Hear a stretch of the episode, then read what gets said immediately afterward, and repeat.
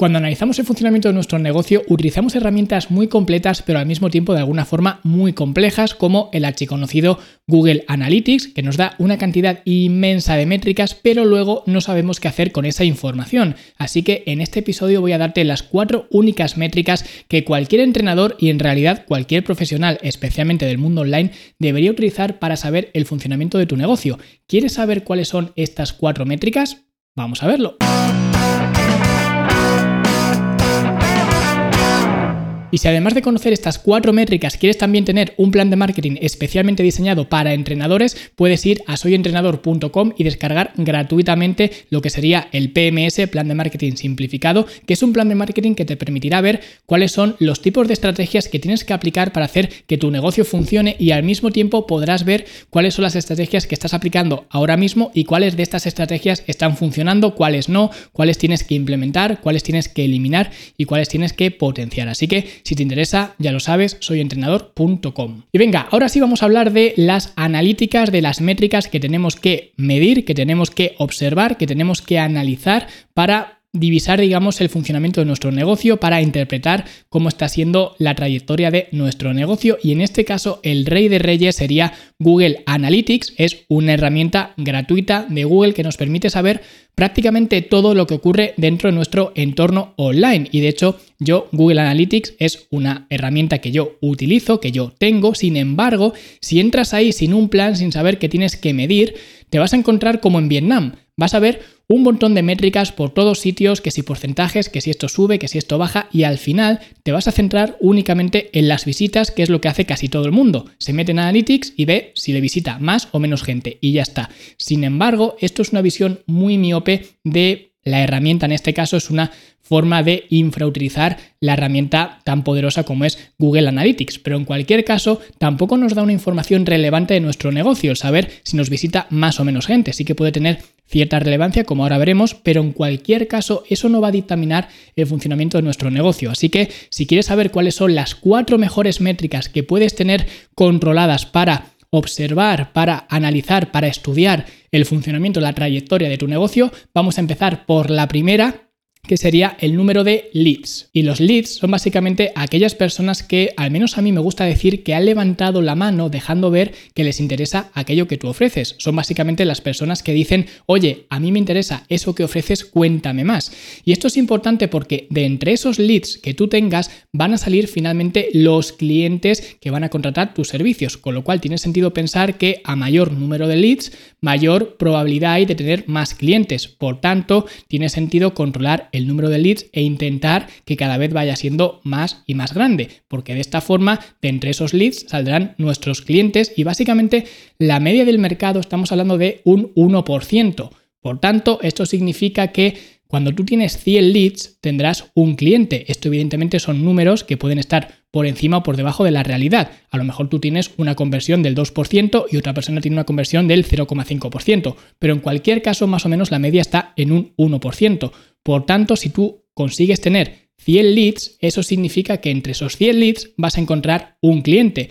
Por tanto, también Cuanto mayor sea el número de leads, mayor será el número potencial de clientes que puedes encontrar. Así que por eso controlamos el número de leads, porque es muy importante de cara a obtener finalmente clientes. Y justo esta, los clientes, es la siguiente medida. Esto es obvio, si estás aplicando ciertas estrategias que te están permitiendo conseguir clientes, pues es que vas bien, tampoco tiene mucho misterio. Si tienes cada vez más y más clientes, lo que sea que estés haciendo, sigue haciéndolo porque te va bien. Y de la misma forma, si estás aplicando otro tipo de estrategias que no te consiguen cada vez más clientes, pues no sigas haciéndolo porque no te va bien. Y de esta forma se puede ver más o menos si vamos en buena dirección o no vamos en buena dirección. Por eso hay muchos entrenadores que siguen encajonados en hacer cosas que no funcionan, que ya se ha demostrado que no funciona o al menos no le funciona a ellos, porque a otras personas quizás sí que esa estrategia le funcione, pero en cualquier caso a esa persona, a ese entrenador, a ese profesional en concreto no le funciona y en lugar de darse cuenta sigue haciéndolo esperando que le funcione.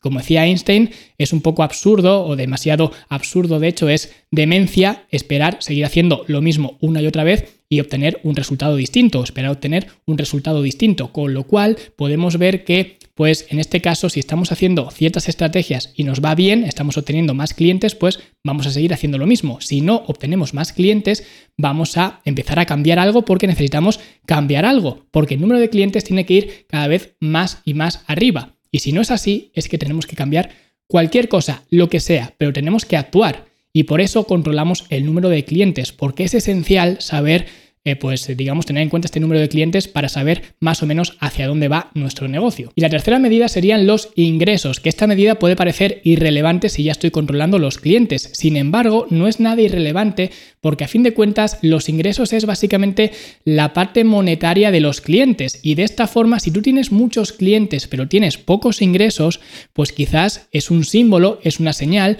de que quizás tus precios son excesivamente bajos o que incluso debas cambiar tu modelo de negocio por otro que sea más rentable que ahora no estás aplicando. Por eso controlamos los ingresos, porque la relación entre los ingresos y los clientes nos da mucha información. De la misma forma que si tus ingresos son muy altos, pero al mismo tiempo tus clientes, tu número de clientes es muy bajo, esto a priori puede parecer algo muy bueno. Tengo pocos clientes que me pagan mucho, sin embargo, esto significa que tu dependencia de esos clientes es muy alta. ¿Por qué? Porque cada uno de esos clientes representa un porcentaje alto de esos ingresos.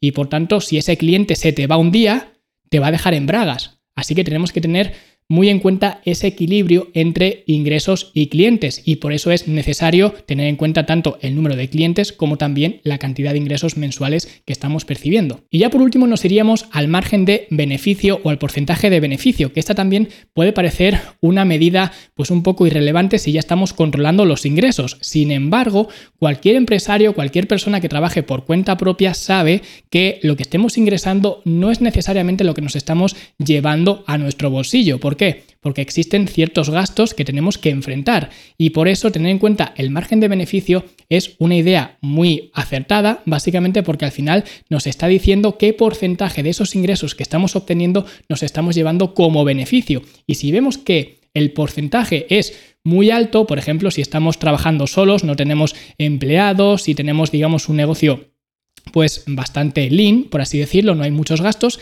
quizás tengamos hasta un 90% de margen de beneficio, cosa que no es lo habitual, pero en cualquier caso se puede dar. Entonces, si vemos que nuestro margen de beneficio es muy, muy alto, pues eso es un indicador de que quizás tengamos espacio, tengamos margen de maniobra para empezar a hacer ciertas inversiones, quizás invertir en publicidad o invertir en cualquier área de nuestro negocio que pues nos requiera quizás para tener más ingresos o más visibilidad o más lo que sea. A fin de cuentas, nos está diciendo que tenemos cierto margen para jugar con esos ingresos porque tenemos un margen de beneficio muy alto. Y de la misma forma, si el margen de beneficio es muy bajo, eso es un indicador, es una señal de que la cosa no va bien, de que los gastos son muy altos y que poco a poco nos vamos a ir consumiendo, nuestro negocio va a ir a menos y a menos, porque si ese margen de beneficio no remonta y cada vez se estanca en números más y más bajos, eso significa que los costes nos van a ir comiendo poco a poco. Y especialmente si no tenemos una infraestructura muy grande y tenemos unos costes elevadísimos,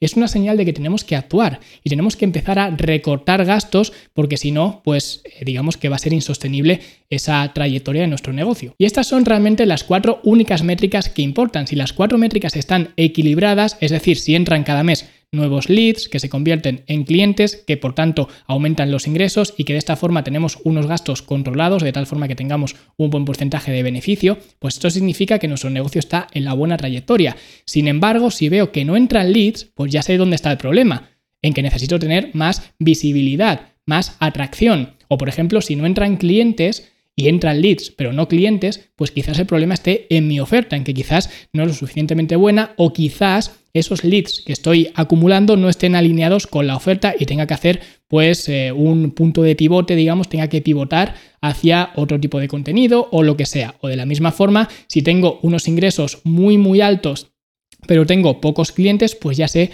que estoy depositando mucho riesgo, es muy arriesgado tener un porcentaje de dependencia tan alto en cada cliente o de la misma forma si los ingresos son muy bajos y el número de clientes es muy alto, pues ya sé que pues tengo quizás unos precios tirados que están por debajo de mercado, quizás tengo que aumentar esos precios o quizás tengo que virar, tengo que hacer otro tipo de modelo de negocio, tengo que retocar mi oferta o lo que sea. Y de la misma forma, si tengo un porcentaje de beneficio muy muy bajo, pues significa que los costes, los gastos me están comiendo y tengo que revisarlo. Y así podemos ver que estas cuatro métricas tienen que estar totalmente equilibradas y simplemente mirando estas cuatro métricas y viendo que mejoran mes a mes, eso va a hacer digamos de forma automática que mejore también nuestro negocio. Por tanto, son las cuatro únicas métricas que yo recomiendo tener en cuenta cada mes. Y hablando de analítica, si quieres analizar el estado de tu negocio, en este caso no a nivel de métricas, sino a nivel de estrategias, puedes descargar completamente gratis el PMS, Plan de Marketing Simplificado, donde vas a ver pues, cuáles son las estrategias que tienes que aplicar en tu negocio, cuáles son las que están funcionando, las que no, las que tienes que potenciar, quitar y las que tienes que escalar. Y si te interesa, lo puedes descargar completamente gratis desde soyentrenador.com. Así que nada, espero que te haya gustado, dale like, suscríbete suscríbete, deja un comentario bonito para apoyar este podcast y nosotros nos vemos como siempre la semana que viene.